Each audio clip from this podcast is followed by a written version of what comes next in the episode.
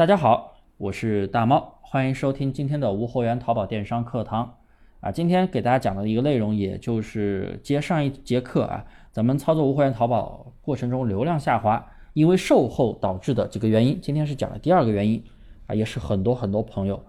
没有注意过的一个非常非常重要的一个细节，那就是退款的处理速度。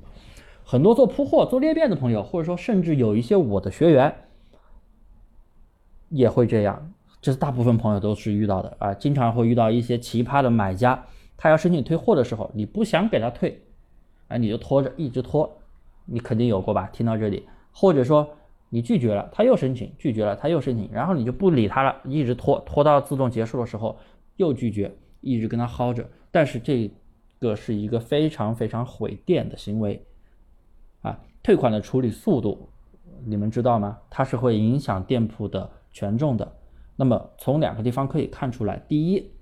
就是在掌柜信用分，我之前给大家讲过掌柜信用分的重要性，掌柜信用分的话的影响指标下面就有退款的处理速度。第二个地方就是在声音参谋服务里边啊，免费版的啊，声音参谋的服务里边有一个售后，里边可以看到三十天内的退款处理速度。那他为什么要把这个指标放出来呢？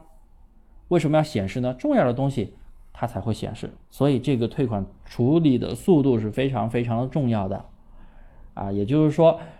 如果我们的店铺出现了售后的问题，一定要尽快的解决，一定要去尽快解决，不要拖啊，一定要尽快的解决，哎，要么是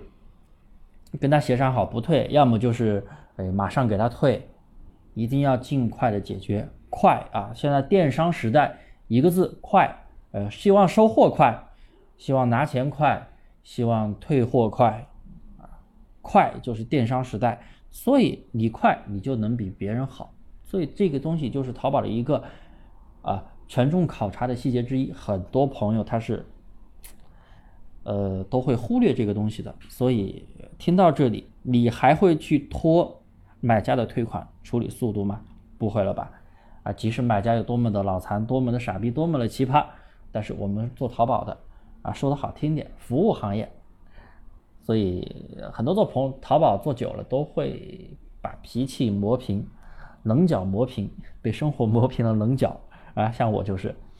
淘宝做多了，奇葩客户见多了，脾气就越来越好了。所以大家都不要去在意，不要因为啊遇到一些奇葩的买家，